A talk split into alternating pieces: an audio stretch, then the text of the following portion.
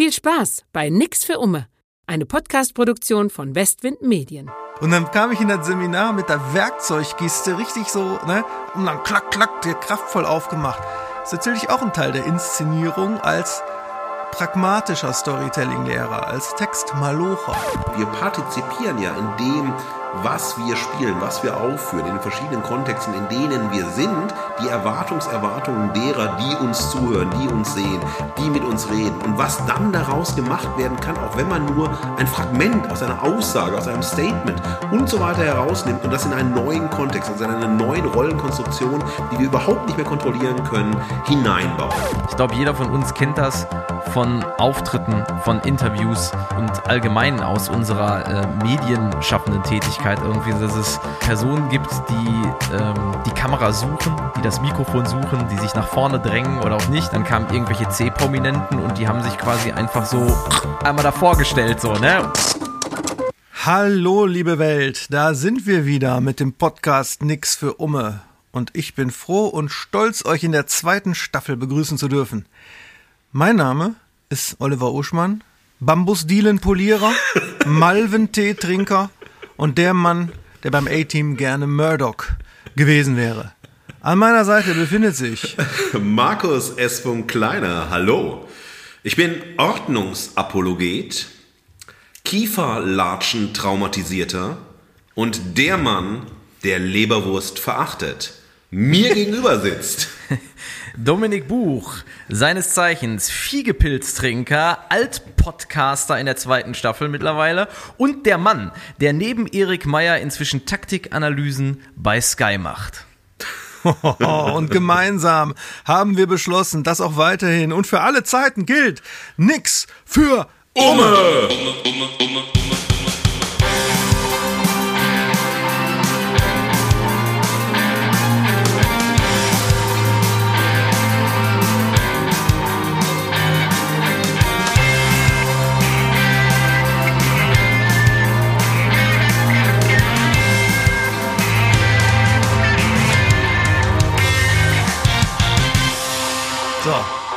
neues Jahr, neuer Podcast. Umme entwickelt sich weiter.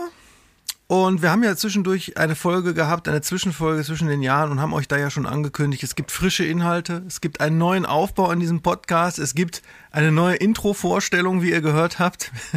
Kieferlatschen, Traumatisierte, ja. Dominik war am angeberischsten, oder? Ja, sicher. Sky-Experte, aber entspricht ja der Wahrheit. Aber da sind die jungen Leute, die haben so Druck, weißt du? Ja. Es, es, gibt, es gibt den Abschied alter Rubriken, äh, werdet ihr merken. Bordbistro, Potplot und Landlust sind, wie wir als Medien- und Storytelling-Profis sagen würden, auserzählt. Ja, und deswegen ad acta gelegt, wie ich als Kafka-Mensch sagen würde, ad acta. Sie sind quasi im Leitsordner verschwunden und stattdessen erwartet euch, liebes Umme-Publikum, jetzt fortan in jeder Folge ein Gast. Ja, und zwar so, dass einer von uns drei Ummes, wie wir uns ja jetzt auch nennen, als Gattungsname für unsere Spezies äh, vorher ein Gespräch aufzeichnet mit einem Gast und dieses Gespräch, die anderen wissen aber nicht, wer das ist und hören das Gespräch hier und jetzt gleich das erste Mal, genauso wie ihr, wenn ihr den Podcast eingeschaltet habt. Und danach talken wir über den Talk. Es ist also sozusagen ein Metatalk, ein Talk hoch zwei, ein Talk-Universum. Bin ich betrunken? Hab ich ich habe zu viel Malventee getrunken heute. Das steigt dir zu Kopf, Oliver. Oder du warst mit den Katzen in zu frischer Luft. Boah, das ist so kalt. Aber du bist Kieferlatschen traumatisiert? Ja. Ich musste früher mit meiner Mutter immer in die, ähm, na das sind die Naturläden, äh, die früher vor Bioläden, Naturkostläden. Und äh, wir hatten eine Nachbarin, die stand total auf Kieferlatschen. Und irgendwie hatte ich als Kind das Gefühl, diese Frau, die mich immer ganz komisch beäugte und mir immer Kuchen geben wollte, den ich nicht mochte, dass sie immer, wenn meine Mutter mit mir in diesem Laden war, sie auch da war und sie fragte immer wieder, weil es immer ausverkauft war, haben Sie noch Kieferlatschen? Und ich habe diese Stimme. Diese, haben Sie noch Kieferlatschen? Ich wiederhole das nochmal, dass sie richtig traumatisiert wird. Haben ja. Sie noch Kieferlatschen? Also in dieser Stimme hat sie immer nach Kieferlatschen gefragt, wenn ich da war. Ich wusste überhaupt nicht, was Kieferlatschen war. Und dann sagte meine Mutter, wir kaufen mal Kieferlatschen. Und dann weißt du das, Junge. Und ich sag euch, ich habe noch mehr Allergie gegen Kieferlatschen als gegen Leberwurst. Ich also ich wusste, wirklich beim, beim, als du dich vorgestellt hast, hatte ich das völlig falsch konnotiert. Ich habe an, an Schuhe Ey, gedacht. du, ich wollte gerade sagen, Moment. Kieferlatschen sind nicht zu verwechseln mit den Birkenstocklatschen. Ja, Richtig, richtig, richtig. Das ist ein anderes Produkt, aber lass uns hier nicht zu sehr in die Produktanalyse gehen. Ich glaube, dann wäre ich unfähig und in Schockstarre und würde an diese Haben Sie noch Kieferlatschen Stimme denken. Das wollen wir doch nicht. Alles weitere lesen Sie auch diese Woche in Ihrer Apothekenumschau. so ist es. Ja, die Gäste, die wir haben werden in, in diesem Jahr, der Herausgeber der Apothekenumschau ist nicht dabei, ähm, sind mal prominent, mal nicht prominent, mal halb prominent, aber immer haben sie Substanzielles zu erzählen zu dem Thema der Folge. Und wie ihr ja in der Folgenbeschreibung schon lesen konntet, ist die heutige Folge Der Goffmensch eine Folge darüber, wie wir alle tagtäglich Rollen spielen auf der Bühne des Lebens sozusagen. Und äh, dazu passt der heutige Gast, der dann mein Gast war. Ich durfte den Aufschlag machen. Äh, sehr, sehr gut.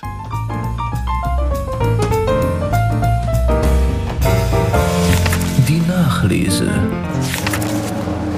Ja, aber bevor wir loslegen, komplett loslegen mit der heutigen Folge, ihr beiden, äh, Nachlese werden wir nicht immer machen, müssen wir aber jetzt mal kurz machen, denn es läuft der März und es läuft, äh, ein komisches Gefühl, jetzt einen Podcast zu machen. Ne? Es läuft die zweite Woche des Krieges. Da hat man ja schon fast ein schlechtes Gewissen, über irgendwas über das Leben und Überleben von freischaffenden Kreativen zu sprechen, was ja mehr oder minder immer unser Thema ist, wo es tatsächlich ums Überleben geht.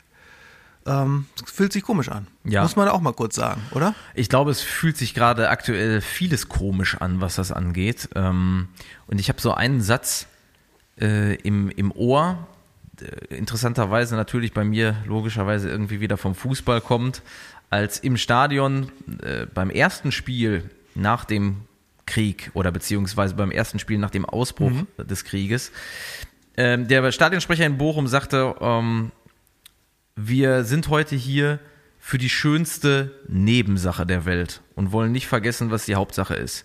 Und das finde ich hat es sehr gut auf den Punkt gebracht, weil wir müssen natürlich gucken, dass wir auch in diesen Zeiten unser Leben nicht verlieren und unsere Zuversicht nicht verlieren und auch die Nebensachen nicht verlieren. Und dazu zähle ich auch diesen Podcast und ähm, das Auseinandersetzen mit lustigen Themen, mit unterhaltsamen Themen und so weiter.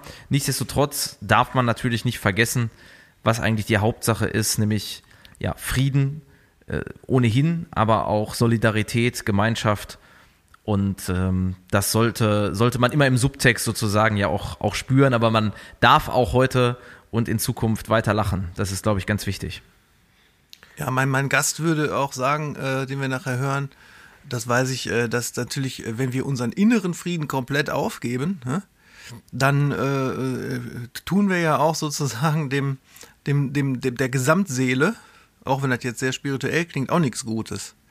Oder einfacher formuliert mit einem äh, Meme aus einem der erfolgreichsten Meme-Kanäle auf Instagram von Mimimi, habe ich dieser Tage gesehen, da stand äh, Se- Selbstsorge oder Self-Care im Jahr 2021 war Netflix und Pizza.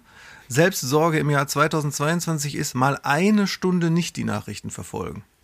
Ja, spannend. Mich macht das ähm, alles noch nachdenklicher als sonst. Nicht nur, weil ich ein handelsüblicher Professor bin, sondern weil ich mich sehr wundere, wo waren diese ähm, großen Gefühle, diese großen Unterstützungen, wenn wir an Syrien denken, Ja. wenn wir an Afghanistan denken, wenn wir an den Irak denken, suchen wir uns äh, aus, welche Menschen wertvoll sind oder nicht so wertvoll sind. Ähm, das finde ich, das beunruhigt mich sehr. Das heißt, auch die Frage bei aller notwendigen Unterstützung, auch bei dieser starken Solidarität, die ich wahnsinnig unterstütze und sehr bemerkenswert finde, äh, wo war diese Solidarität bei den anderen kriegerischen Auseinandersetzungen der letzten Jahre in dieser Welt? Und die waren zahlreich. Die haben wahnsinnig viele Menschenleben gefordert, haben humanitäre Katastrophen ausgelöst. Wo war das? Und wie intensiv haben sich alle im Vorfeld mit diesem Konflikt beschäftigt, der seit Jahren äh, geht und nicht erst jetzt irgendwann startet. Und das sind Dinge, die mich ähm, ja sehr, sehr nachdenklich machen und auch still werden lassen, weil ich glaube, dass auf dieser Bühne und auf diesen beiden Bühnen, die wir hier haben, äh, nämlich die klassische Trennung zwischen Gut und Böse, ähm, dass wir darüber nachdenken sollen, was unsere Rolle in diesem Konflikt ist und in vergleichbaren Konflikten ist und nach welchen Drehbüchern wir spielen wollen.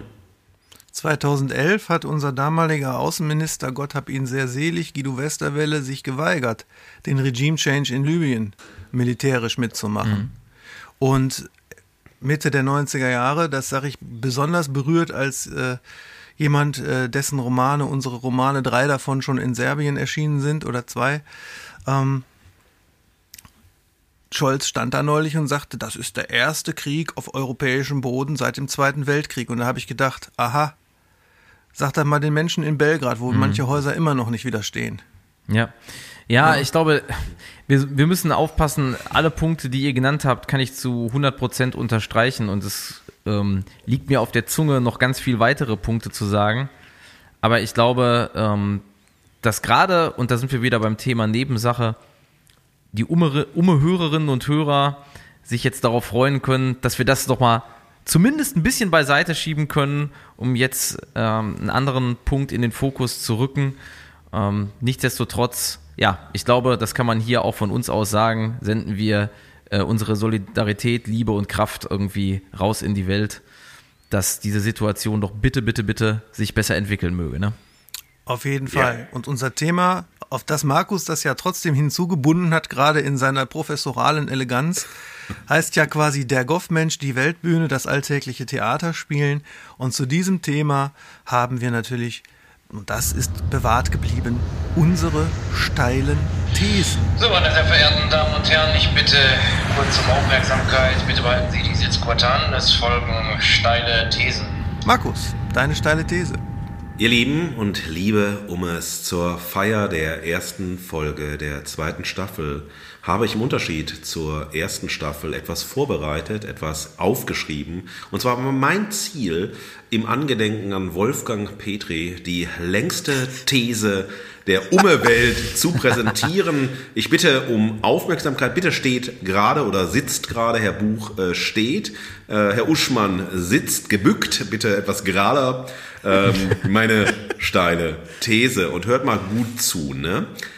Wenn das ganze Leben eine Bühne ist und wir nur Rollenspieler sind, gibt es uns dann überhaupt unabhängig von diesen Bühnen und unseren Rollenspielen? Können wir uns unsere Bühnen frei aussuchen und können wir die Drehbücher für unsere Rollen selbstständig schreiben? Oder können wir nur auf bereits feststehenden, unveränderbaren Bühnen und mit immer schon fertigen Drehbüchern die von Zeit zu Zeit aktualisiert werden können, spielen. Ist, wenn das alles so ist, dann nicht die Vorstellung, frei sein und ich sagen zu können, die absurdeste Rolle unseres Lebens? Ist der Goffmensch dann nicht der Camusche Sisyphus in uns allen? Aber worin besteht dann unser Glück? Halleluja! Hoi, hoi, hoi, hoi, hoi. Da muss ich kurz einschieben, das ist auch wieder interessant, von wegen spirituell. Ich hatte gestern aus heiterem Himmel, und das kann sein, dass das über den Äther von dir zu mir geflogen ist, im Flur beim Leergut wegräumen, ein Ohrwurm von Das ist Wahnsinn. Das, das kann doch kein Zufall sein. Wahrscheinlich hast du gestern darüber nachgedacht und dann kam bei mir an. Ich, hab, ich spüre dich immer, Oliver. Egal wo ich bin. Du bist ein Teil von mir. Mhm. Lass mir das. Dominik, deine steile These. Jawohl, meine steile These ähm, ist ähm, ja eine, eine, eigentlich eine zweiteilige These, denn ähm, ich werde die konkrete These, die sehr kurz ist, einmal kurz ergänzen mit der Vorthese. Und zwar von dem wunderbaren Song Heiliges Fernweh von Fortuna Ehrenfeld. Hör endlich auf zu werden, fang endlich an zu sein. Und äh, ausgehend davon dann meine These, ja, Wer willst du sein? Fragezeichen. Dann sei es. Wunderbar. Und somit sind schon wieder drei Einträge in die Spotify-Playlist geschehen. Petri, die längste Single der Welt, Petri Wahnsinn und Fortuna Ehrenfeld. So, meine steile These. Die natürlich sich übrigens ergeben hat erst aus dem Gespräch, das wir gleich hören. Auf unserer persönlichen Bühne des Lebens gibt es trotz ständigen Rollenspiels einen Vorhang, den wir aufmachen oder schließen können. Ja, liebes Publikum, damit sind wir in dem neuen Herzstück des Umme Podcasts, dem Gastinterview.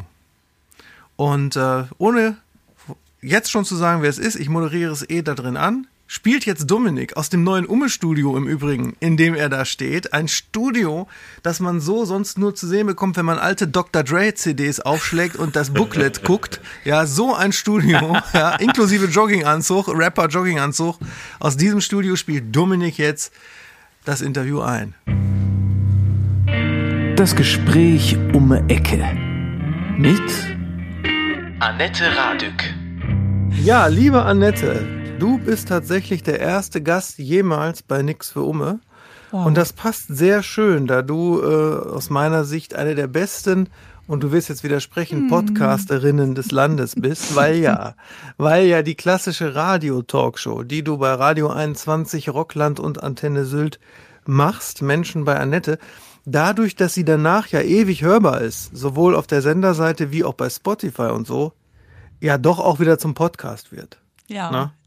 Wie So. schön ist das, dass nichts verloren geht, oder? Also, dass Ja. man nicht nur einmal ein Interview hört, wie früher im Radio, und dass man es sich nochmal anhören kann, auch noch in der, in der vollen Länge. Das ist wunderschön. Und man könnte, glaube ich, durchaus sagen, wenn man sich das vorstellt, mal bildlich, wie ihr sendet, also im normalen linearen Senden, dann ist das ja vom äh, wehenden Dünengras an der Nordsee, ja, bis runter in so eine Trinkhallengasse des tiefsten Ruhrgebiets mittlerweile. Ich liebe deine Bilder. Richtig. Sehr So, schön. und somit, und somit bist du eine der meistgehörten Stimmen des Landes, kann man so sagen. Vielen Dank, Oliver. Es würde mich mal interessieren, hat, hat dich schon mal jemand erkannt beziehungsweise erhört? Also du stehst irgendwo an der Supermarktkasse, machst Plausch mit der Kassiererin und dann sagt jemand, ihre Stimme kenne ich doch irgendwoher. Nein, tatsächlich noch nicht, nein. Ne? Und das finde ich auch ganz schön, weil das ist das Tolle am Radio machen, dass ich vielleicht bekannt bin, ja, aber dass ich nicht sofort erkannt werde. Das finde ich schön. Ich bin auch nicht so ein Alpha-Tierchen, die ständig gesehen werden möchte. Ich möchte lieber gehört werden. Ja. Deswegen liebe ich Radio auch so, weil es auf Stimme und Schwingung ankommt und nicht aufs Äußere. Das, äh, deswegen mag ich Radio total gerne, denn im Fernsehen oder wenn man sich so sieht, dann wird man schnell abgelenkt von, von äußeren Sachen, ja. Dass man denkt irgendwie, boah, was hat die denn für Haare oder was hat die denn an? Und äh, das finde ich die Faszination an, an Radio, an Stimme. Ja, das Ja. ist ein interessanter Punkt, weil ja dann deine Bühnenfigur, was ja auch äh, das Oberthema unserer Folge hier ist, letzten Endes ähm, ja eine ganz andere ist, äh, in der Tat, als wärst du Maybrit Illner. Ja, total. Mhm. Dennoch ist es ja so, jede Woche hast du da einen Menschen in deiner Sendung sitzen, entweder äh, für die Umme-Hörer und Hörerinnen, die das nicht wissen, entweder jemand, der nicht so bekannt ist, dafür aber was ganz Spezielles macht. Du hattest schon, was weiß ich, äh, Leute, die mit den Studenten auf dem Campus von Hannover Bier brauen. Ja. Mhm. Oder ein, ein Friseur, das klingt jetzt sehr skurril, liebe Leute, hört es selber nach, der abgeschnittene Haare sammelt, um damit Öl aus dem Meer zu ziehen. Ja, ist unglaublich, als ne? Umweltschutz. Ja, tolle Ja? Geschichte, ja. Oder eine Glücksministerin. Und das sind so Leute, die kennt man nicht so, die machen aber was Besonderes. Und dann gibt's umgekehrt Leute, die kennt man wahnsinnig und die sind total prominent. Was weiß ich, zum Beispiel Anselm Grün war schon oft bei dir. Die, äh, oder Klaus-Peter Wolf, einer der erfolgreichsten Schriftsteller. Fußballstars jedweder Art. Trainer wie Spieler oder jetzt ganz aktuell zuletzt Klaus Meine. Ja, das war sehr berührend. So. Und äh, die Frage, die sich daran anschließt, ist, gerade bei diesen Prominenten, ähm, da treffen ja dann im Grunde zwei Bühnenfiguren aufeinander. Ne? Du in deiner Rolle als Interviewerin und die in ihrer Rolle meistens auf irgendeiner PR-Tour, was ja bei diesen unbekannteren Menschen weniger der Fall ist. Wie viel Annette gibst du in so ein Gespräch herein? Wie viel von, von der in Anführungsstrichen echten Annette, auch wenn mein Podcast-Partner Markus jetzt sagen würde, als Poststrukturalist, es gibt überhaupt gar kein Echt. Aber wie viel Annette ist da drin? Ich versuche immer so viel wie möglich reinzugeben, denn bestes Beispiel Klaus Meine, da hatte mich sehr interessiert, sein, sein Welthit äh, Send Me an Angel, ob er an Engel glaubt. Ja, und ähm, ich glaube, ein anderer Moderator hätte das jetzt nicht unbedingt gefragt. Mich interessiert das einfach, ja. Und er hat gesagt, ja, ich glaube an Engel. Ja, die beschützen mich, haben mir auch meine Stimme wiedergegeben. Er hatte ja zwei Stimmband-OPs und da hat er sehr gelitten und dachte, es ist jetzt alles vorbei. Und ja, da hat er gesagt, ja, da wurde mir ein Schutzengel gesandt und der hat mir geholfen. Und auch, er sagt, wenn wir die Engel nicht sehen können oder viele von uns nicht, so glaubt er dennoch daran. Das fand ich sehr stark. Und das hat er tatsächlich on air Ja, gesagt. genau, kann man nachhören im Podcast. Finde ich auch stark, weil das ist ja noch ein Unterschied. Wenn man, wenn man von, von der Welt als Bühne spricht, dann ist das ja zum Beispiel in der Radiosendung, ist ja die Bühne das, was tatsächlich im Gespräch stattfindet. Und das Backstage ist das Vorgespräch. Da gibt's doch bestimmt auch noch mal Unterschiede, wie man sich begegnet. Ich führe eigentlich fast gar keine Vorgespräche. Das äh, finde ich gar nicht so wichtig, weil ich oft erlebt habe, wenn ich Fragen stelle, schon im Vorgespräch und mein Interviewpartner antwortet, dass es dann schon so schön ist, dass es das zweite Mal nicht mehr genauso kommt. Deswegen vermeide ich das. Okay, äh, aber, aber es gibt doch im, immerhin dieses Vorgespräch, bevor ihr auf Rekord drückt. Ja, genau. Also Also diese zwei, drei Minuten. Genau, oft ist, sind die Interviews ja auch nicht im Studio, sondern ja, wir zeichnen per Internet auf oder per Telefon. Und dann sage ich immer, wann ich jetzt anfange mit dem Interview, dass ich das natürlich aufzeichne und dass es nicht live ist, denn das ist, habe ich gemerkt, auch Prominente sind sehr aufgeregt vor jedem Interview. Und das ist total wichtig, dass sie wissen, aha, jetzt fängt's an, ja, und dass ich auch noch sagen kann, das ist natürlich, ich kann natürlich auch alles rausschneiden, ja, wenn du äh, das und das irgendwie anders haben möchtest. Und das ist wichtig, finde ich. Das nimmt ihnen auch so ähm, die Angst. Also ich denke, viele sind tatsächlich auch aufgeregt, auch wenn sie es niemals zugeben würden. Wie lange machst du das jetzt eigentlich schon insgesamt? Ich mache 30 Jahre Radio. Ja. So, das heißt also schon vor dem Aufkommen der sozialen Netzwerke. Ja. Hast du den Eindruck, dass auf der Bühne des Daseins die Nervosität der Promis auch deswegen gestiegen ist, Ja. wenn sie live sprechen würden, ne? Weil eben jetzt durch die sozialen Netzwerke sozusagen zu dieser Bühne ein unglaublicher Zuschauerraum entstanden ist, aus dem heraus respektlos sofort mit Eiern geworfen werden kann. Genau, das glaube ich auch. Also das ist auch mein Eindruck, dass da ähm, ja total, boah, huh, vorsichtig, so eine Hab-Acht-Stellung da ist. Genau, und da versuche ich natürlich, jedem die Angst zu nehmen. Und ich bin auch nicht so ein Typ, der solche Fragen stellen würde, ja. Meine Interviews zielen nicht dorthin, jemanden fertig zu machen oder ihm irgendwas zu entlocken, was er gar nicht sagen will. Was ja genau, weil da- das würde ja bedeuten, ähm, man, man geht als Bühnenperson A da rein und man weiß schon, man will gar im Grunde gar nicht die Sichtweise des anderen verstehen, Genau. Hm. ne, sondern man will, man will äh, sozusagen ihn als Bühnenperson B aufs Glatteis der eigenen Wirklichkeit führen. Ja. Genau. Und das Ich- machst du natürlich überhaupt nicht. Nee, weil ich sehe mich auch nicht, ich, ich bin nicht wichtig in dem Moment, ja, nur als Impulsgeber. Und ich finde ja, es gibt ja viele Moderatoren, die, die reden dann, um überhaupt nur eine Frage zu stellen und stellen ihr ganzes Wissen, ja, schon so mit in die Frage rein. Das finde ich selber, wenn ich zuhöre, das finde ich total nervig. Und ich will tatsächlich ganz bewusst mich zurücknehmen und meinen Gästen ihre Bühne geben. Schwiegermutter regt sich momentan sehr darüber auf, wie in der, in der neuen Staffel von DSDS Ja. äh, die Jury äh, sich überhaupt nicht mehr auf, der, äh, auf, den, auf die Sängerin einlässt, die da steht, sondern so laut, besonders diese äh, Sängerin in der Jury, sondern mitsingt, als wäre das ihre Bühne. Schlimm. Ja. Und das gibt's ja auch in Interviews, Das genau. ist Ego-Shoot. Das das finde ich, finde ich ganz schrecklich. Also sowas möchte ich auch nicht hören. Ich versuche immer, die Interviews so zu führen, dass ich sie auch gerne hören würde draußen am Radio oder im Podcast. Und ich möchte mit diesen Interviews Also, ja. ja. auch inspirieren, ja, und nicht irgendwie schon was vorher festgelegtes manifestieren. Ist ja kein Geheimnis, dass ich auch Interviewer bin, vor allem für Galore als Printmagazin. Ich habe die Erfahrung gemacht, hast du die auch gemacht, dass man aber schon rund um das Interview oder in den zwei, drei Minuten Smalltalk vorher strategisch vorgehen kann. Ja. Und bestimmte Teile der eigenen Persönlichkeit, die dann sozusagen ausgeschnitten werden und andere lässt man weg, je nach Gesprächspartner, bringt man dann rein in Form einer Anekdote am besten. Und diese Anekdote ist dann darauf abgezielt, dass, dass sie die Lebenswelt des anderen auch streift. und womöglich noch auf eine harmlose Art so ein Wir und Die erzeugt. Ne, das kann man natürlich auch auf furchtbare Art nutzen in der Welt, sieht man ja jetzt wieder, sondern auf harmlose Art. Also nehmen wir mal an, mein Gegenüber kommt aus dem Ruhrgebiet, dann werde ich da, dann werde ich den Persönlichkeitsaspekt von mir da reinbringen. Wir sind ja Ruhrgebietler, ne? Und wir sind ja so, so bodenständiger. Ja, was verbinden als, ne? Hm. als der Badener, ba, ba, Badenser, nee, oder keine Ahnung.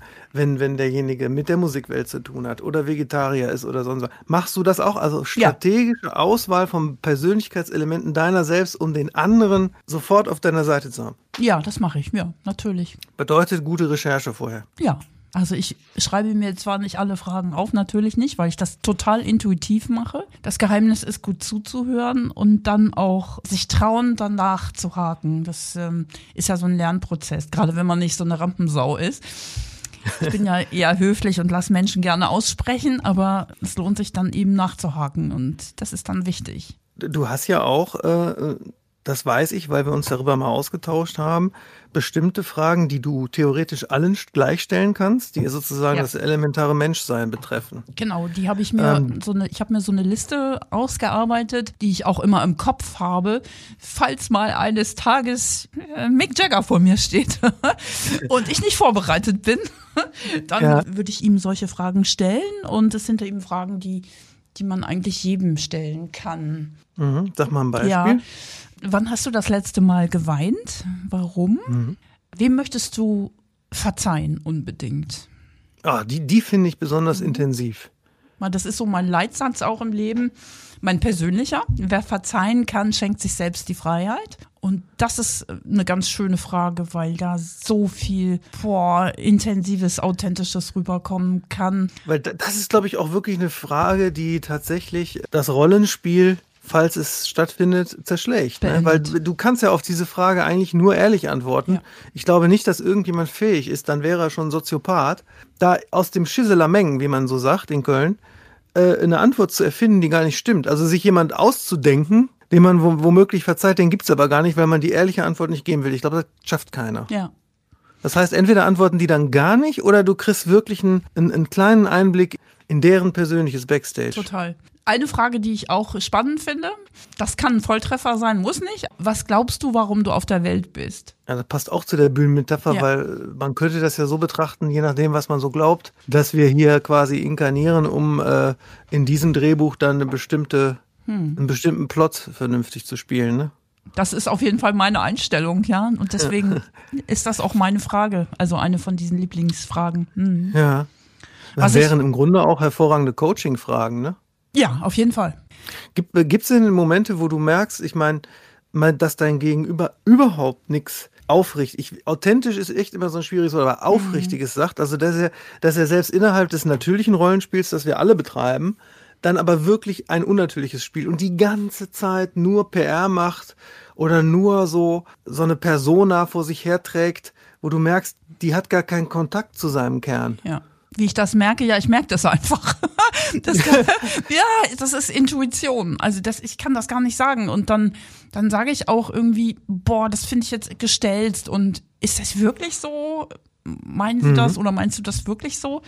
Ich hake dann nach und ja, dann fühlen sich natürlich, also es passiert nicht so oft, aber dann fühlen sich natürlich, fühlt sich derjenige natürlich auch enttarnt. Ne? Oder Aber erwischt. handwerkliche, also so, so, so objektivierbare als, also Sachen, dass die dann zum Beispiel öfter äh sagen oder umgekehrt, Nee. dass die überhaupt nie äh sagen und, und, und du merkst dann, das ist quasi ein PR-Text. Das gibt's jetzt nicht so. Es ist wirklich Intuition, Bauchgefühl. Bei mir ja. Hm. Mhm. Viele sagen, äh, auch aus Nervosität. Ja, das Ja. ist klar. Nein, das würde ich daran äh, überhaupt nicht festmachen. Es gibt einen Punkt, den ich bemerkt habe, wenn die Gäste meinen Namen öfter mal sagen. Oder hinterher, ich schicke ja allen Gästen auch den Podcast, den Mitschnitt zu, also eben auch den Link vom Podcast wenn dann noch was Nettes zurückkommt, ja, so vielen Dank oder es hat Spaß gemacht, dann habe ich auch oft gedacht, ja, die sind einfach auch total authentisch. Guck mal, ich bin ja auch authentisch. Ja, total. ich, ich hatte gerade voll den spooky Moment. Uh. Äh, die letzten äh, 20 Sekunden waren Déjà-vu. Ach, Als erzähl. hätten wir das schon mal gemacht. Guck mal Krass, an. oder? Mhm. hattest du mal Gäste, die so schwierig waren? In meinem Fall war es Henrik M. Broder und äh, Winfried Glatzeder, Ja. die so, schwierig, so schwierig waren, dass du sagst, nie wieder, beziehungsweise äh, wie skurril. Da hätte ich auch direkt Kinski nehmen können, wenn er noch lebte. Ja, Heiner Lauterbach, der war ganz schrecklich. Echt? Heiner, nicht Karl. Heiner. Nein, ja. Karl hatte ich noch nicht. Der wäre aber auch bestimmt schrecklich. Nein, Heiner Lauterbach war wirklich grässlich. Ich glaube, der war auch gar nicht richtig da. Also, das war wirklich ein schlimmes Interview. Mhm. Und der Schönste?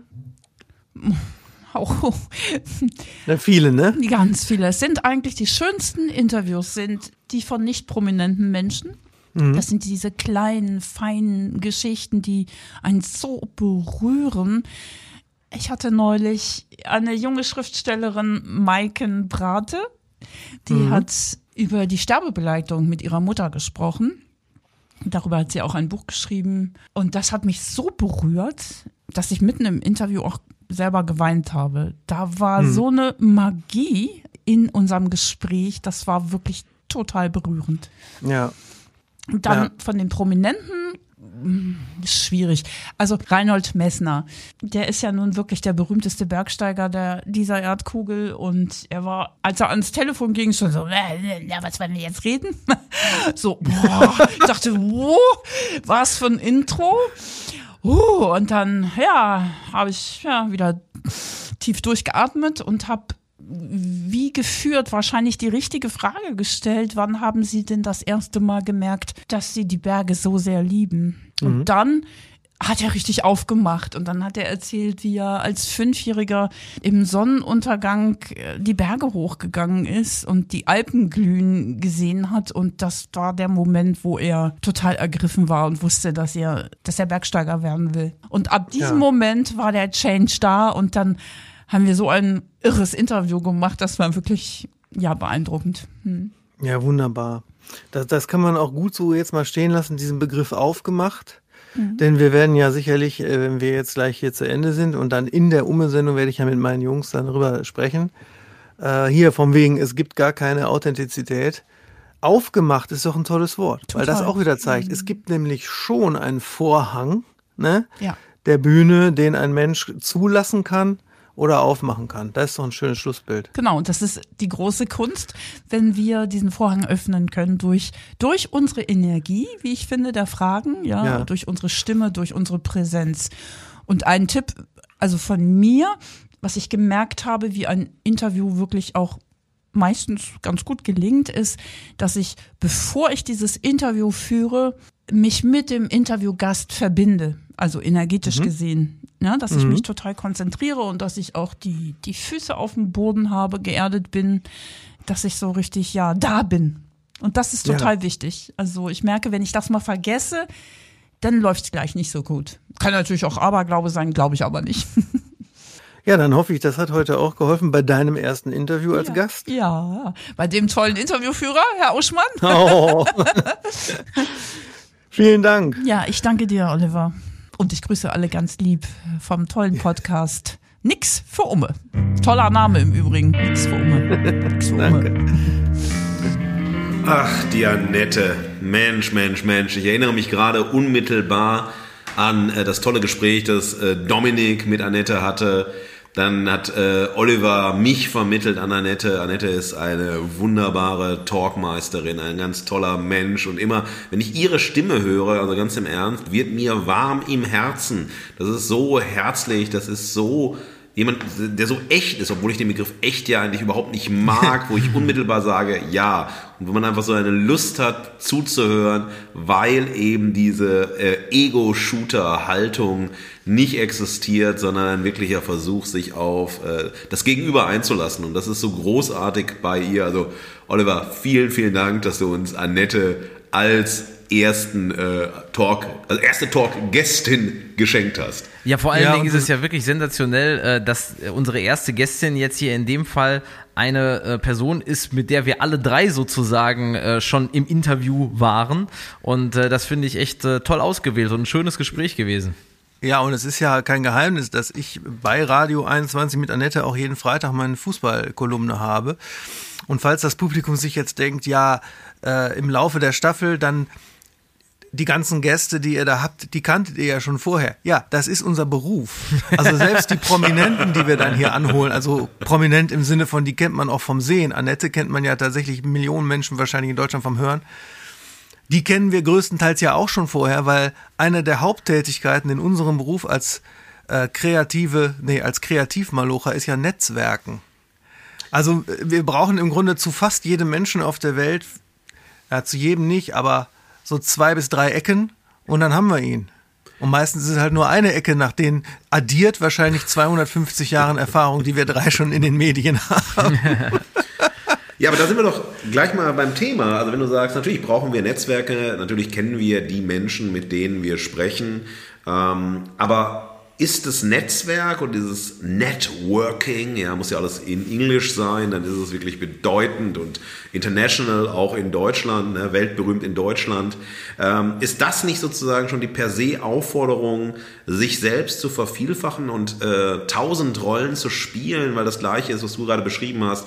Da ist der Pottler, da musst du sagen, wie es ist, ne, da musst du um die Ecke kommen, da musst du halt ein bisschen Lokalkolorit herstellen und beim anderen musst du ein bisschen sophisticateder sein, dann redest du über ähm, Zierfische im Glas, die aber lustige Punkrock-Frisuren haben und die besonders bei Slime, Deutschland muss sterben, damit wir leben können, in Fresswallungen kommen und so weiter. Also ihr wisst, worauf ich hinaus will. Das Netzwerken selbst, so wichtig das ist, so gut das ist, setzt uns ja erstmal in... Ähm, die Forderung, viele werden zu müssen in einem, damit wir diese Netzwerke nicht nur knüpfen, sondern auch pflegen können. Oder wie seht ihr das?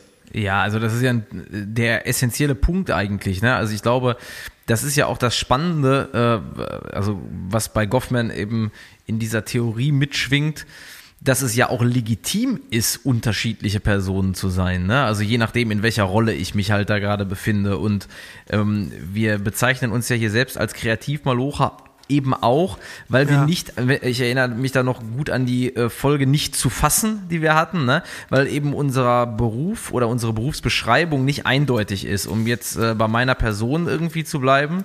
Äh, ja, äh, das heißt einfach nicht zeigt, zu fassen, Dominik. Was, was habe ich gesagt? Nicht zu fassen. Einfach so, nicht zu fassen. Einfach nicht zu dass fassen. Dass du richtig. nicht weißt, wie unsere Folgen hießen. Ich bin Ey, enttäuscht. Un unfassbar, ja. Das, ähm, da Aber da, da, muss ich kurz einhaken. Kreativmalocher, ne?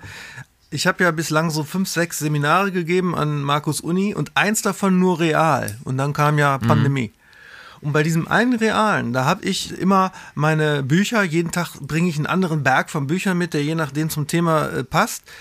Und habe immer geparkt in so einer Garage von so einem alten 80er Jahre Einkaufszentrum. Das ist so 800 Meter entfernt von dem Eingang von dem Unigebäude. Ich habe die Bücher rübergetragen, nicht in einem großen Rollkoffer, ja, oder in einem Lederobjekt, sondern in einer Werkzeugkiste. Also die war quasi, das Innenteil war raus und dann waren lauter Bücher. Und dann kam ich in das Seminar mit der Werkzeugkiste richtig so, ne, und dann klack, klack, der kraftvoll aufgemacht. Das ist natürlich auch ein Teil der Inszenierung als pragmatischer Storytelling-Lehrer, als Textmalocher. Ja. ja, klar. Also und die Studenten mein, haben, das weiß der ähm, Oliver nicht, die Studenten haben äh, gerätselt im Vorfeld, als der Mann da Dinge auf den Tisch stellte, äh, ob er mit dem Werkzeug, das dort drin enthalten ist, überhaupt hantieren könne. Und als dann die Bücher rauskamen und nicht der Hammer, dann haben sie gesagt, okay, das nehmen wir ihm ab. Aber er war nicht sofort der Universalschrauber, der sowohl den Tisch reparieren kann, als auch die äh, Lücken im Kopf. Aber der Punkt ist ja äh, wahrscheinlich, äh, äh, wenn du sagst, wir, wir spielen dann immer jeweils die Rolle, die wir gerade brauchen im Netzwerken und auch sonst überall. Ich glaube, wo, wo sozusagen der Gedanke, es gibt nicht den, immer 100% den echten Menschen in jeder Situation und der Gedanke, es gibt schon sowas wie Aufrichtigkeit zusammenkommen ist, ähm, dass alle die Rollen, die wir spielen, Wurzeln haben müssen in, in, in uns. Ja. Also das habe ich sogar mal so gelernt. Dominik, du bist ja professioneller Schauspieler. Ich hatte mal einen Workshop für Comedy-Bühnenpräsenz äh, und da hat der Dozent uns erklärt, dass die ganzen erfolgreichen Comedians, die Rollen, die sie spielen, selbst wenn die so überzogen sind wie bei Olaf Schubert oder so, dass die bei den Erfolgreichen das immer ein echter Persönlichkeitsanteil Absolut. ist, der bi- bis ins Oberskurrile übertrieben wird und kein komplett erfundener. Ja, das, und das ist ja auch der Kern der Sache. Also ich meine, ähm, warum ist etwas witz, also jetzt im Comedy-Bereich, warum ist etwas witzig? Ne? Also ähm, wenn es nur aufgesetzt ist, dann kann es nicht witzig sein. Es muss halt immer auch ein Fünkchen ähm, Authentizität mitschwingen, ne? auch wenn wir das Wort jetzt hier an der Stelle irgendwie nicht überstrapazieren wollen. Aber äh, so ist es einfach, ne? Und ähm, ich finde es auch ganz spannend auf einer anderen Ebene. Das habe ich nämlich auch im Vorfeld so gedacht. Also ich habe das ja in meiner These mehr so auf übertragene, auf die übertragene Ebene bezogen. Also wer will ich sein? Äh, oder wer willst du sein? Dann sei es halt wirklich auch, sag ich mal, ähm, auf die Lebensplanung und so bezogen. Aber im Schauspiel ist es ja so, dass ich gerade ähm, eher Charaktere spiele, die ähm, ja, die zwielichtig sind, die was Aggressives in sich tragen, die ähm, vielleicht irgendwo auch ein, Stück weit unbequem sind. Ähm, und das sind eigentlich alles Attribute, die ähm, sowohl ich mir selber nicht geben würde, als auch andere mir nicht selber. Aber nichtsdestotrotz glaube ich äh, fest, dass ich in der Schauspielerei ähm, diese Persönlichkeitsstruktur, die ich vielleicht in meinem realen Leben nicht ausleben würde oder kann, ähm, da ausschütte. Und das merke ich halt einfach auch, dass ich das unheimlich gerne tue und dass ich da auch ein Stück weit ähm, an, an ähm, Kraft und ähm, an Energie raushauen kann, die ich über einen anderen Weg weniger rauskriege. Und das ist ähm, dementsprechend auch vielleicht ein Punkt, dass unsere Persönlichkeitsstrukturen, die wir ausleben, in einen oder anderen Punkten nicht immer, nicht immer ähm, äh, ja, so klar zuschreibbar sind. Ne? Ich finde, dass, äh, also Annette hat sehr schön ähm, einen Aspekt, also viele schöne Aspekte, aber einen möchte ich mal rausgreifen, dass sie sagt, dass, oder als du gefragt hast, wie sieht es aus mit äh, Prominenten, die du im Interview hast, die ja gerade durch Social Media eine viel größere Angst haben, dass das, was sie sagen, äh, eine Verbreitung findet, die unkontrolliert wird, im Sinne, dass es ihrer eigenen Rollenkonstruktion jetzt als äh, Schauspielerin, als Musikerin und so weiter widerspricht, beziehungsweise sie ihnen weggenommen werden kann und in neuen Kontexten so zusammengebaut werden kann, dass es Image-Schäden, also Rollenschäden und so weiter ähm, gibt. Das ist die eine Seite. Und die andere Seite ist, ich habe äh, in der letzten Woche ein wunderbares Gespräch mit äh, dem Musiker Tess Ullmann geführt. Und da haben wir auch darüber gesprochen, ähm, welche MusikerInnen sind denn bei Journalistinnen am begehrtesten? Und da sagt der Tess eindeutig die, die unhöflich sind, die net, nicht nett sind, die irgendwie so ein bisschen rau sind und so als schwierig gelten. Die, die nett sind, kommen gar nicht so gut an. Und jetzt von diesen beiden Seiten her gedacht, ist ja auch die Frage, ich möchte das nochmal zurückbinden, auch an meine These, der Freiheit äh, der Rollen, die wir spielen, finde ich äh, immer limitierter. Denn gerade durch die, wir, wir partizipieren ja in dem, was wir spielen, was wir aufführen, in den verschiedenen Kontexten, in denen wir sind, die Erwartungserwartungen derer, die uns zuhören, die uns sehen, die mit uns reden und was dann daraus gemacht werden kann, auch wenn man nur ein Fragment aus einer Aussage, aus einem Statement und so weiter herausnimmt und das in einen neuen Kontext, also in eine neuen Rollenkonstruktion, die wir überhaupt nicht mehr kontrollieren können, hineinbaut. Die andere Seite ist zu sagen, wenn es, ähm, ne, Alice Cooper, no more Mr. Nice Guy, also es immer darum geht, sei das Arschloch und das Arschloch wird begehrt, aber wir doch eigentlich lernen, dass wir nett miteinander sein sollen, dass wir empathisch sein sollen, dass wir äh, freundlich und wertschätzend und menschlich miteinander so, äh, sein sollen, aber im Endeffekt das, was, sagen wir mal, journalistisch geil ist, der Schwierige, der, ne, der, der Laute, der, ah, der Unangepasste, auch das zwingt dann wiederum denjenigen, der diese Rolle gibt, in ein so starres Gerüst der Rolle, die er auch nicht freiheitlich verändern kann. Und das ist etwas, was mir sehr, sehr, ähm, also was es sehr unterstützt hat. Also diese auch die These äh, von mir, dass diese, diese Freiheit bei der Idee, eine Rolle spielen zu können, äh, Skripten folgen zu können und so weiter, unfassbar limitiert ist und nicht von dem Ich-Punkt ausgeht, von dem ihr gesprochen habt. Also das ist äh, der Kern des Ichs, der irgendwas mit der Rolle zu tun hat, sondern immer mehr mein Ich-Punkt mir vorgegeben wird und dann muss ich darauf die Rolle packen, die ich spielen möchte. Ja, spannend.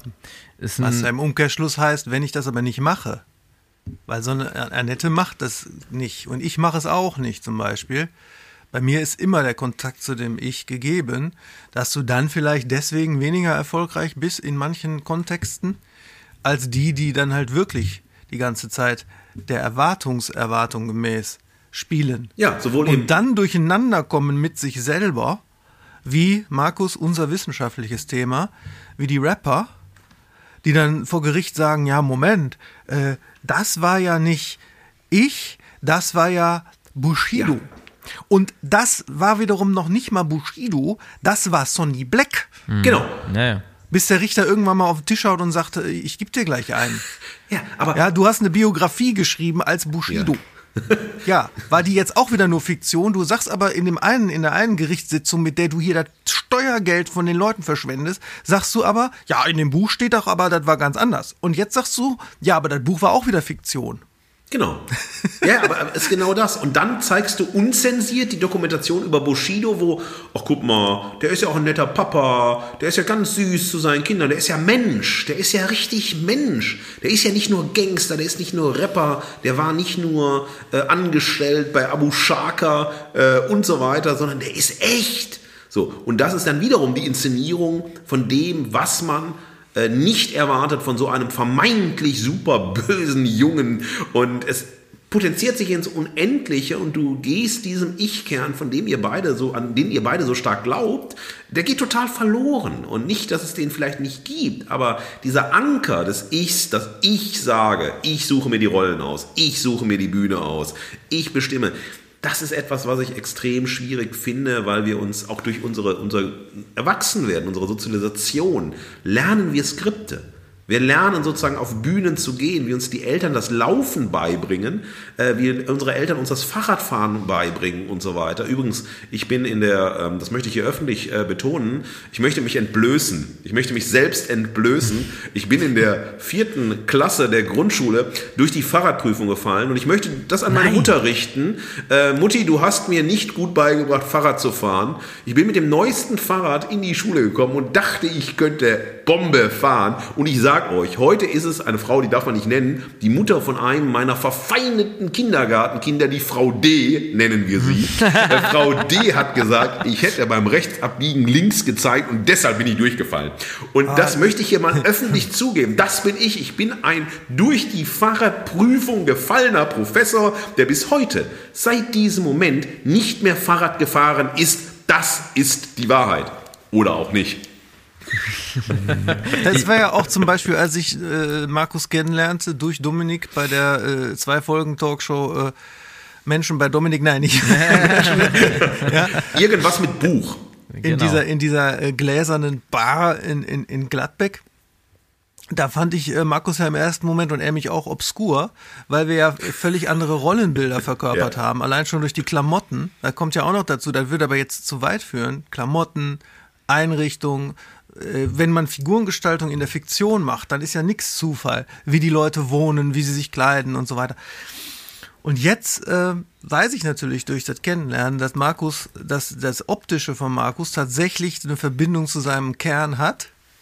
Ja, und nicht irgendwie bloß äh, so ein Rollenspiel ist, wie man ja, wenn, wenn jemand sich so sehr stilisiert, wobei man jetzt auch wieder darüber diskutieren kann, ob jemand, der sich nicht stilisiert und da einfach nur steht in Jeans und Pulli, sich ja auch wieder stilisiert, dadurch, dass er sich nicht stilisiert. Für mich warst du der murpige Kompottverkäufer, der so tut, als ob er Literat war, weil ich habe dir Kompott abgekauft und kein Buch. Ah ja, richtig, ich hatte besoffene Äpfel Ja, dabei. Genau. Aber, aber wisst ihr was? Ähm, ich glaube, letztendlich ist ein, ein Satz, der im Gespräch mit Annette Mhm. von Oliver, oder beziehungsweise Annette hat es gesagt im Gespräch mit Oliver, den haben wir noch gar nicht ähm, so richtig hier in den Vordergrund gerückt. Der ist noch sehr, sehr entscheidend, nämlich wessen Bühne ist das hier eigentlich? Ne? Also Mhm. das war für mich auch eine Sache, die mir total hängen geblieben ist, weil ich glaube, jeder von uns kennt das von Auftritten, von Interviews ähm, und allgemein aus unserer äh, medienschaffenden Tätigkeit irgendwie, dass es ähm, Personen gibt, die ähm, die Kamera suchen, die das Mikrofon suchen, die sich nach vorne drängen oder auch nicht. Das kenne ich insbesondere ähm, äh, lustigerweise so vom roten Teppich sehr sinnbildlich. Ne? Ähm, äh, Ich habe da beispielsweise Kinopremieren gehabt, wo wir als äh, Darsteller vom Film auf dem roten Teppich waren und ähm, dann kamen irgendwelche C-Prominenten und die haben sich quasi einfach so einmal davor gestellt so ne und äh, haben, äh, witzigerweise ähm, haben die es natürlich auch nötig und das ist dann ja auch in Ordnung sollen sie machen ähm, aber was mich halt irgendwie bei diesem Bühnending noch mal interessiert hat welche Bühne ist es denn eigentlich, die wir bespielen wollen? Und das ist das, so ein bisschen dieser Schritt zurück. Ähm, Markus, du hast da gerade so eine andere These eingenommen, aber das, was ich mit meiner These sagen sollte, also wer willst du sein, dann sei es. Ne? Also welche Bühne willst du denn bespielen? Ja, dann geh auch auf diese Bühne. Dann mach es einfach. Ne? Also ich glaube, man darf nicht immer so devot in diese Haltung reingehen. Ähm, wenn ich Musiker werden will, dann ähm, muss jetzt irgendeiner kommen, der mich entdeckt und mich nach vorne zeigt. Nee, nee, äh, mach, äh, werd proaktiv ähm, gestalte und ähm, diese Bühne halt einfach auch zu suchen äh, und ohne jetzt irgendwie arschig zu werden, aber halt eben äh, die Bühne auch zu seiner zu machen. Das ist auch wichtig. Ja, vielleicht wäre das ein praktischer Hinweis. Unser, wie sagt man dazu, Learning aus der Folge, dass es ja auch äh, in dem tatsächlichen Beruf dann entsprechend ist, zu merken, wessen Bühne das gerade ist. Also wenn, wenn wir jetzt, Dominik, ich sag jetzt mal wir, weil ich ja auch für Westwind auch als Storyteller auch arbeite, wenn ich da ein Skript schreibe, im Werbebereich, dann kann ich natürlich nicht so viel Uschmann da, da reinpacken. Ja. Es, es ist trotzdem der Kern Uschmann drin, sonst wird ja auch jeder andere beliebige gebucht werden können. Aber trotzdem werde ich mich da ja nicht so austoben. Exakt. Mit all den Nebenwegen und all den murpigen Schlenkern, weil die Bühne ist ja die Bühne des Werbekunden Genau. in dem Moment. Also, und das, das ist ja immer so, dass man dann guckt, in welchem Ausmaß ist das meine Bühne und in welchem Ausmaß ist es eine andere Bühne. Und da die, die richtige Austarierung findet. Man muss aber auch dabei, ähm, und das finde ich schon auch im Realismus, ähm, ich weiß ja, dass ähm, du das Stürmerische noch in dir hast und wir als alte Männer sozusagen da etwas vielleicht ähm, reduzierter sind. Ich finde schon, dass man akzeptieren muss, wenn man sich Bühnen ja greifen will, die man möchte, dass man auch akzeptieren muss für immer zweite Liga, für immer dritte Liga, für immer Oberliga, weil ähm, das darf man nicht vergessen. Man hat nicht, ich habe nicht den Einfluss, wenn ich Radio gemacht habe, habe ich nicht den Einfluss gehabt, was der SWR macht, bei SWR 1 und SWR 3. Das heißt, ich bin auf eine Bühne gekommen und die haben gesagt, also du kannst bis dem Grad so sein, wie du bist, aber dann musst du halt dich an Formatbedingungen halten, an Senderbedingungen halten und so weiter. Und da kann ich mir die Bühne nicht sagen, ha, ich bin Kinski Kleiner, ich sag hier Faxe Format und ich spiele nur Grindcore und menschenverachtende Untergrundmusik. Dann hätten die mich rausführen lassen mit dem Sicherheitsdienst, sehr freundlich, wie die Schwaben so sind, aber ich hätte dann draußen vor der Tür gestanden und hätte in die Stuttgarter Luft geschaut. Also das ist nicht möglich. Du kannst dir nicht jede Bühne so äh, biegen, wie du möchtest. Plattenlabel heutzutage.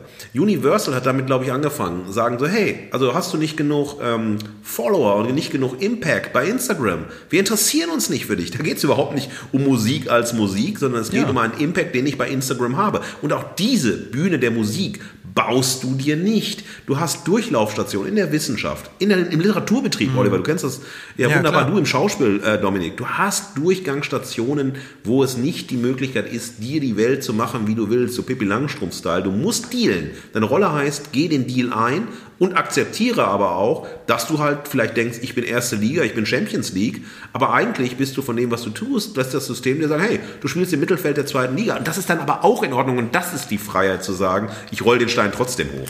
Ja, aber genau. oder also geh ich, auf eine- ich, ich möchte dir gar nicht widersprechen. Also ich möchte, möchte dem eigentlich beipflichten. Das Einzige, wo ich dir trotzdem sagen muss, das sehe ich ein bisschen anders, ist, ähm, wenn wir ähm, uns überhaupt erstmal, bevor es darum geht, wo ich mich einkategorisiere, ob jetzt Champions League, ähm, zweite Liga, Regionalliga, Kreisliga sozusagen, muss ich ja erstmal den Entschluss fassen, etwas zu tun Ja. und dafür zu brennen und alles da, äh, also das ist doch dieser Effekt, wenn ich eine Biografie schreibe. Ne, also habe ich noch nie getan, aber ihr kennt das, äh, kennt euch damit vielleicht ein bisschen mehr aus noch. ähm, dann ist es immer im Nachgang äh, ein ganz eindeutiger Weg, der sich er ergeben hat. Ne? Also dann, dann, weil ich das gemacht habe, ist es zu dem gekommen, ist es zu dem gekommen und dann denkst du, Mensch, also toll, wie der sein Leben geplant hat. Ne? Das ist natürlich nie im Real Life so, dass sich das, also vieles ergibt sich durch Zufall, vieles ergibt sich äh, durch Netzwerke, haben wir drüber gesprochen, ähm, und äh, ja, die Gelegenheit beim Shop zu ergreifen, etc. pp. Aber äh, ich kann es doch forcieren, dass ich sage, in dem Bereich möchte ich etwas tun, ich habe das vor ein paar Jahren gemacht, dass ich äh, in, im, im Wust meiner ganzen Tätigkeiten irgendwie äh, versucht habe, okay, wie kann ich die Sachen denn mal zusammenbringen? Und ich merke mehr und mehr, dass äh, diese Synergien dazu führen, dass mein Plan, so wie ich es mir wünsche, halt Stück für Stück besser klappt, ähm, ohne jetzt zu sagen, es ist sowieso ein total bescheuertes Ziel zu sagen, ich will Hollywood-Darsteller werden oder was weiß ich. Das ist ja kein, das ist ja ein Status. Also den, den, den, den, äh, das sollte kein Ziel sein. Also Ziel sollte eine Selbstverwirklichung sein und nicht ähm, das andere auf einen blicken sozusagen. Und ich glaube schon, dass man daran arbeiten kann und die Bühne dafür suchen kann. Ja. Werde nicht der verzweifelte Till Schweiger von Nix für Umme. Werde es bitte nicht. Ich möchte noch ganz kurz zwei Aspekte von Annette, die auch in dem Gespräch so wunderbar rauskamen. Ich finde äh, diese ähm, das Bild, das du gefunden hast, Oliver, so wirklich großartig. Ich habe es mir äh, notiert und werde es demnächst als mein Bild ausgeben. Äh, Diebstahl gehört ja genauso dazu. Ähm, also, dass man jemanden auf das Glatteis der Wirklichkeit führt. Das ist so ein geiler Uschmann. Äh, ich hatte Gänsehaut dabei und ich finde, das ist das Ego-Shooter-System Böhmermann. Immer jemanden auf das Glatteis der eigenen Wirklichkeit zu bringen und ihm beim Fallen zu zeigen. Aber im Endeffekt geht es nur um den, der jemanden zum Fallen bringt und aufs Glatteis bringt. So. Und das ist sozusagen die eine Ecke. Also das ist für mich der Zynismus des, ähm, der Kritik am Rollenspiel. Und auf der anderen Seite ist dieses zutiefst äh, menschliche Herangehen oder empathische Herangehen von Annette, dass sie äh, Fragen stellt, die einen sozusagen entwaffnen, beziehungsweise unmittelbar das Kostüm ausziehen, wenn man sich darauf einlässt. Und dann wird es spannend zu beobachten, also die Frage, ne, warum bist du auf der Welt oder wem möchtest du wirklich verzeihen? Äh, also wirklich dieser Moment, der erstmal so, boah, Entwaffnung, du musst innehalten. Du kannst nicht sagen so. Und dann hat man das, das finde ich dann sehr spannend zu sehen, wer lässt sich auf diese Frage ein und wer ähm, kann sein Gewand nicht abstreifen oder hält es fest. Zum Beispiel könnte ich mir niemals einen äh, Klaus Kinski, der hätte auf solche Frage, wäre der in seiner Rolle gewesen, der wäre dann eskaliert und so weiter. Also Klaus Kinski war nur noch seine Rolle. Oder, also, und das war die eine Rolle des Exzentrikers und so weiter. Und das ist total interessant zu sehen. Ähm, wie kannst du auch so ein Rollenspiel unterbrechen, indem du wirklich auf etwas eingehst, was sozusagen den Weg zu dir schafft und wo sind die ZynikerInnen, die einfach nur noch in, in dieser Rolle opak drinstecken und die unendlich ähm, reproduzieren müssen? Und das finde ich ähm, extrem spannend, äh, das auch, also das auch bei äh, SchauspielerInnen oder auch bei AutorInnen und so weiter. Ein, ein Autor, mit dem ich immer schon große Probleme hatte. Ähm, Annette nennt Namen, deshalb darf ich auch Namen nennen. Benjamin von Stuckrad Barre. Ich meine, das ist eine Marke, das ist eine Autorenmarke und das ist ein Mensch, der nur in seiner Rolle steckt, so, ja. Und immer wieder dann sozusagen das Menschelnde als Moment der Inszenierung nimmt. Und das wäre für mich auch so eine andere Figur im Kulturbetrieb, der nur Rolle ist, der nur Marke ist und zu dem man gar nicht mehr gefühlt durchstoßen kann. Auch eine Annette würde vielleicht gar nicht zu ihm durchstoßen können. Auf gar keinen Fall, das Das, Moment, so. dann, ah, warum bist du auf der Welt? Dann, dann würde etwas ähm, intuitiv, aber trotzdem inszeniertes, intuitiv inszeniertes heraus. Ja, was Performatives Ja, würde ja, einfach genau. entstehen. Ja. Ja. Ja. Jetzt habe ich gerade einen Ohrwurm aus meiner Biografie, äh, und zwar von Peter Maffay wieder. Auf dem Weg zu mir habe ich mich oft verlaufen. Ist das nicht eine schöne Zeile? Hm. Ja, das ist Auf dem Weg. Kannst du ihn singen, zu bitte? mir Aber- habe ich mich oft verlaufen. Aber ganz ehrlich, ne, Oliver, ich glaube, das ist schon in unserer Playlist drin, ne? Kann das sein? Nee, auf dem Weg zu mir noch nicht. Aber ich weiß ganz genau, dann hast du es schon mal in der Sprachnachricht an mich äh, äh, oder an Ja, uns echt? gesungen. Ich habe es genau im Ohr, jetzt gerade wie du es gesungen hast, das habe ich schon mal von Kosmos. dir gehört. so, sollen wir zu den Schlagzeilen Schlagzeile, auf jeden Fall. Wir sind schon. Ja. Das war super. Das war sehr gut. Also vielen Dank für das Gespräch. Toll. Headlines, Headlines.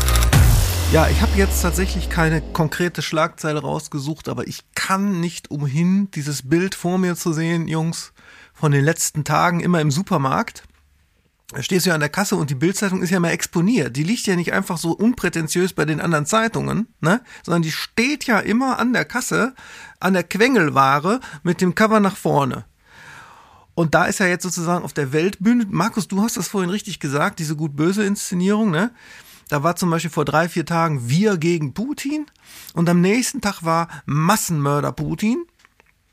Und dazu passt auch ganz gut immer eskalierendere Artikel, die man jetzt so liest von irgendwelchen Alpha-Journalisten des Mainstreams, die sich wirklich lesen, äh, wie, wie so, fast so wollt ihr den totalen Krieg reden. Muss man wirklich so sagen. Mhm. Wobei ich auch interessant fand, dass Markus gerade vorhin seine Rolle, die andere ihm immer unterstellen, er sei ja so wahnsinnig politisch korrekt. Ja, wenn dich Leute dissen in Amazon-Rezis oder so, dann ist das ja immer so, ja, hier linksgrün versifftes Establishment, dieser Mann. Und ausgerechnet Markus sagt heute, ja, was ist denn, haben wir eine Hierarchie der Opfer hier?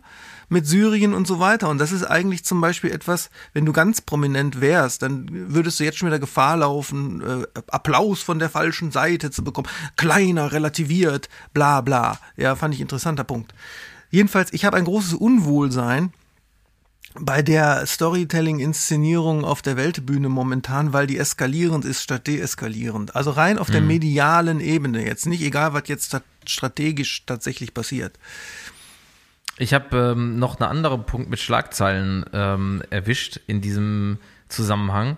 Und zwar, ich habe jetzt leider nicht eine konkrete Schlagzeile dazu aufgeschrieben, aber es war in den Schlagzeilen, dass beispielsweise ja in unserem Kunst-Kulturbereich ähm, russische KünstlerInnen ähm, mhm.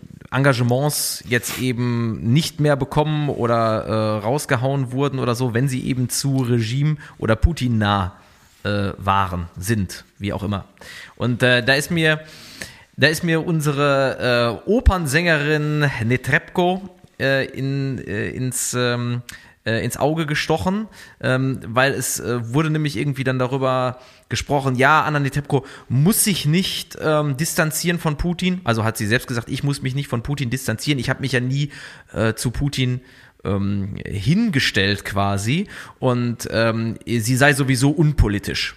Ja, auf der anderen Seite gab es aber ein Bild von ihr, wie sie sich ähm, mit äh, dieser äh, neurussischen Flagge ähm, äh, ablichten gelassen hat, also die, die sehr sozusagen dem, dem Kurs von Putin. Folgt. Mhm. Und äh, jetzt möchte ich das gar nicht irgendwie in irgendeiner Form wieder werten, weil dann sind wir beim komplett politischen Thema, aber auf uns bezogen hat sich für mich die Frage nochmal gestellt, ja, kann Kunst überhaupt unpolitisch sein und sollte sie überhaupt unpolitisch sein? Und inwiefern ist Kunst überhaupt losgesagt von dem, was wir tun? Äh, äh, äh Politik losgesagt von dem, was wir tun? Und ich finde es ich finde es einen, einen, ganz spannenden Aspekt, weil der in dem Fall einmal noch so, so richtig deutlich wird, weil, weil wir, ähm, äh, weil wir an der Stelle jetzt eben nochmal ein neues Fass aufmachen. Ähm, und das finde ich äh, für uns Ummes auch mal echt ein spannendes Thema. Was mich ähm, daran äh, beschäftigt, ist erstmal sozusagen aus der Sicht eines Medienwissenschaftlers, eines Kulturwissenschaftlers, welche Drehbücher bestimmen den Journalismus? Also welche Bilder? Ne? Also gut und böse ist eine der, ähm, ja, der ersten Menschheitsunterscheidungen, die wir haben. Also Menschen in gut und böse. Und dann kann man sich denen anschließen. Und dann lädt man das Böse auf und man lädt das Gut auf. Mit Werten, mit Moral mit Ideologien und so weiter. Also was haben wir denn hier jetzt wirklich genau für Drehbücher, für ähm, Rollenkonstruktionen, äh, für mit Blick auf die figurale Handlung, mit Blick auf Dramaturgie und so weiter. Was haben wir hier überhaupt vor uns und wie sehr beeinflusst auch eine Medialisierung, eine gelernte Medialisierung von Krieg, ja. Was lernen wir sozusagen? Was hat man da gelernt und wie setzt man das fort? Wie schreibt man das weiter? Und wie beeinflusst das unsere Psyche? Und wie können wir die wir nicht, also jetzt, ähm, wenn wir für uns drei sprechen, ja, eine Kriegserfahrung haben wie meine Mutter, 85-jährige Mutter, die im Krieg geboren wurde und die mhm. vor Bomben fliehen musste und die als kleines Mädchen wirklich mitbekommen hat, was es heißt, in einem Bunker zu sitzen, Menschen sterben zu sehen, die einem nah waren, keine Versorgung zu haben und so weiter. Also so, wir reagieren ja auf das, was wir gelernt haben aus den Medien. Äh, Kriegsbilder, Kriegsfilme, Kriegserzählungen und so weiter. Und das ist etwas, was mich jetzt erstmal interessieren würde, um eine, einen Überblick zu erlangen. Welche Narrative sind enthalten? Welche Drehbücher sind enthalten? Welche Rollen sind enthalten? Und was bedeutet das für die Konstruktion unseres Blickes auf diesen Konflikt diesseits einer emotionalen Verfasstheit? Da hilft tatsächlich, das meine ich jetzt ganz ernst, auch wenn Markus das entsetzen wird, dabei ein bisschen die Gedanken aufzuräumen, hilft tatsächlich der Podcast von Lanz und Brecht. Ja, Ja, die auch. sind nämlich anders, also da lassen die sich ja Zeit und ähm, Lanz bringt immer interessante Dinge auch ein von irgendwelchen Strategen und Politikern, die er so spricht, und Brecht so ein bisschen so historische Perspektiven und ein sehr aufgeräumtes Denken, wenn er zum Beispiel sagt, Markus, und dann finde ich immer lustig, wenn der so sagt, Markus, weil dann denke ich immer an uns. Markus sagt er dann, äh, die haben unsere Empfehlung nicht nötig und deswegen, ich gebe sie aber trotzdem. Markus sagt er dann, äh, wir erleben hier nicht den Krieg, Markus, wir erleben den Informationskrieg. Ja. Und dann äh, beschreibt er das so ein bisschen und kritisiert halt zum Beispiel auch diese Rhetorik von Politikern, ähm, und äh, die dann vom Vernichtungskrieg, der hoffentlich nicht auch noch ausbricht, sprechen und vergleicht dann sozusagen tatsächliche Vernichtungskriege Hanoi, äh, Tokio, Dresden, Pipapo, ja, mit dem, was jetzt passiert und, und noch passiert, was schrecklich genug ist, aber eben nicht das. Und, und besteht auf eine, auf eine saubere Semantik, weil alles andere ist keine Semantik sauber, sondern ist wirklich nur Rhetorik. Und das finde ich zum Beispiel schon mal ganz gut, um die Gedanken aufzuräumen. Aber genau richtig. Also ich finde den Podcast höre ich auch, hab, sitzt mir überhaupt keine Allergie aus, äh, sondern ich finde das halt ein Raum, in dem halt Gespräch stattfindet und Haltungen gefunden werden und kritisch auf die Welt geschaut wird. Ich finde das sehr, ähm, sehr spannungsvoll. Ich glaube aber, dass vor allem Politik mit Emotionen betrieben wird. Und dass halt die äh, Stimme einer semantischen Klarheit wahnsinnig helfen könnte, um auch Emotionen zu reduzieren, aber das, was sozusagen das größte, ja, das größte Feuerwerk ist, ist das Spiel mit der Angst und mit den Ängsten, weil dann ist man sozusagen irrational bewegt und schließt sich irgendwo an oder wehrt sich dagegen. Und das trifft einfach aufeinander, dass eine Medialisierung von Krieg, auch wenn alle sagen, also wir können jetzt nicht genau sagen, ob das richtig ist, das wird ja ganz stark jetzt im Moment in der Berichterstattung immer wieder herausgestellt, in kaum einem anderen Konflikt, an dem ich medial teilgenommen habe, immer zu sagen, wir können nicht sagen, ob diese Bilder richtig sind. Wir wissen nicht, ob die Information richtig ist. Also da kommt, das wird sehr stark in den Vordergrund gestellt. Aber im Endeffekt, wenn man wiederholt, also wenn man zum Beispiel sich Welt TV anschaut und von Welt TV, Ja. dieser Live-Berichterstattung, sind in einer Stunde 50 Minuten Konserve, die immer wieder aufgeführt wird. Und dann gibt es so Momente, wo immer wieder Schlüsselworte wie der nukleare Krieg, der nukleare Erstschlag. Und dann schaltest du deinen Kopf ab. Dann denkst du, verdammt nochmal. Also, weil, was sollen wir denn dann noch tun? Was ist denn dann noch wert? Äh, wo stehen wir denn dann noch? Und dann sind wir einfach getriggert. Und das ist sozusagen dieses große Sackgasse, in der man steht. Äh, auch wir sind ja Rezipientinnen, auch wenn wir unterstützen, wenn wir solidarisch sind und so weiter. Wir tun was, wir engagieren uns, wir helfen, aber letztlich sind wir Rezipientinnen vom Krieg, solange der Krieg nicht bei uns ist. Und deshalb reagieren wir auf, naja, eine, äh, Darstellungswelten, die vor allem ähm, Emotionen, Information schlagen lassen. So, kehren wir nochmal kurz in unseren Alltag zurück, der ja nun auch überall auf der Welt, immer auch in Kriegszeiten stattfindet. Übrigens sehr interessant, by the way, die Tagebücher, die so beim Spiegel und überall publiziert werden von Leuten, die in Kiew ganz normal leben und dank Internetzeitalter ja einfach so tagtäglich ihr Tagebuch schreiben können. Äh, und zu unserem alltäglichen Leben gehören ja die Umme-Momente. Die werden wir immer mal wieder einstreuen. Ich weiß nicht, ob ihr welche hattet. Ich hatte neulich einen netten. Da habe ich äh, einem Magazin eine History vorgeschlagen. Ich darf noch nicht sagen zu wem, aber ein sehr langer, langer, langer Text. Und habe gesagt, äh, wenn ihr den aber haben wollt, also unter 500 kann ich keine History schreiben. Ne? Du brauchst ja verschiedene Interviews führen, verschiedene Quellen einholen und schreibst ja fast ein kleines Büchlein ne? über, die, über die Band. Also als ich bestand darauf, ja, unter 500 schon mal gar nicht. Und dann sagte der Redakteur, ja, das vergisst mal ganz schnell, das ist bei uns sowieso von vornherein mehr für die Länge. Das ist, das ist schön. Das ist der positive Umo-Moment. Ich habe ja, absolut. Ich habe den äh, einen lustigen negativen Moment. Es muss ja sozusagen durch Gegensätze leben. Und ich habe dieses äh, Phänomen für mich das Anfragen-Ghosting genannt. Und zwar wurde ich ganz hektisch zweimal in den äh, letzten Monaten angefragt, an Podien im, äh, bei Filmfestivals ähm, teilzunehmen. Und diese Podien konnten nicht, sollten erst real stattfinden, dann konnten sie nicht real stattfinden, mussten digital, ne, Pandemielage und so weiter. Und es war so, ja, also wir haben ganz wenig Zeit. Wir fragen Sie jetzt an. Sie müssen uns heute noch Bescheid sagen. Und äh, also das ist ganz, ganz wichtig. Also bitte jetzt, bitte, also unmittelbar. Wir haben Ihre Telefonnummer leider nicht. Also sagen bitte heute Bescheid.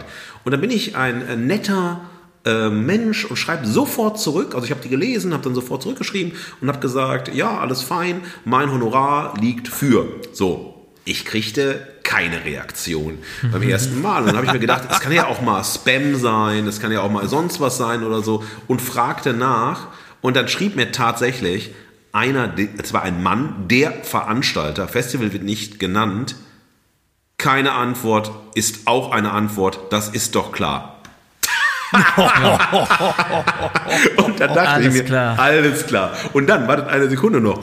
Und da habe ich mir gedacht, okay, ich fand das äh, amüsant, aber auch sehr interessant, wie also was da anscheinend, sagen wir mal, an äh, Kommunikationserwartungen äh, in verschiedenen Orbiten laufen kann.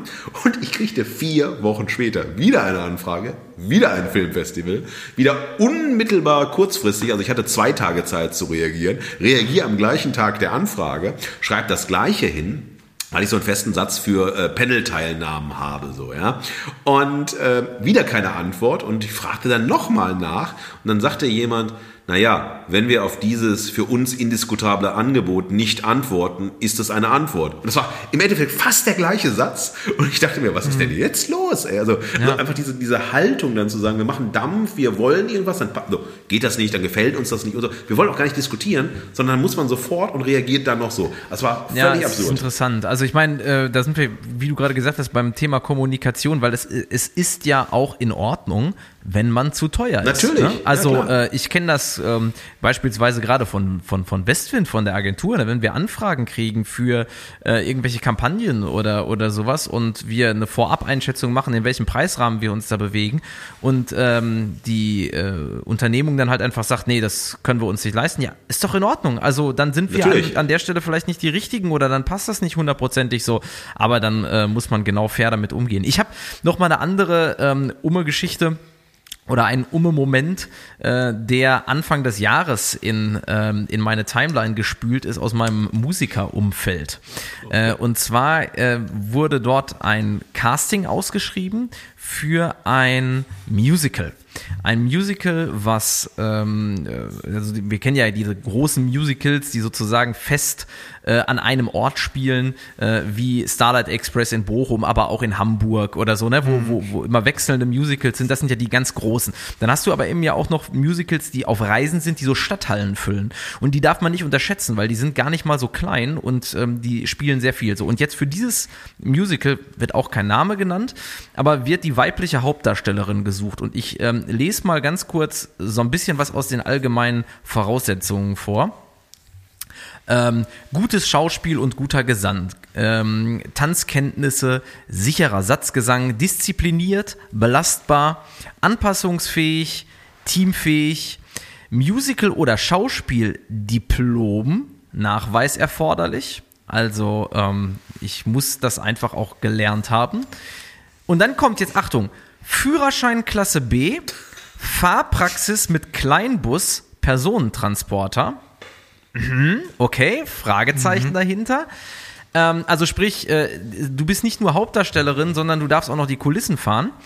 Äh, aber jetzt, jetzt kommt der Knaller. Der Arbeitsvertrag, ne?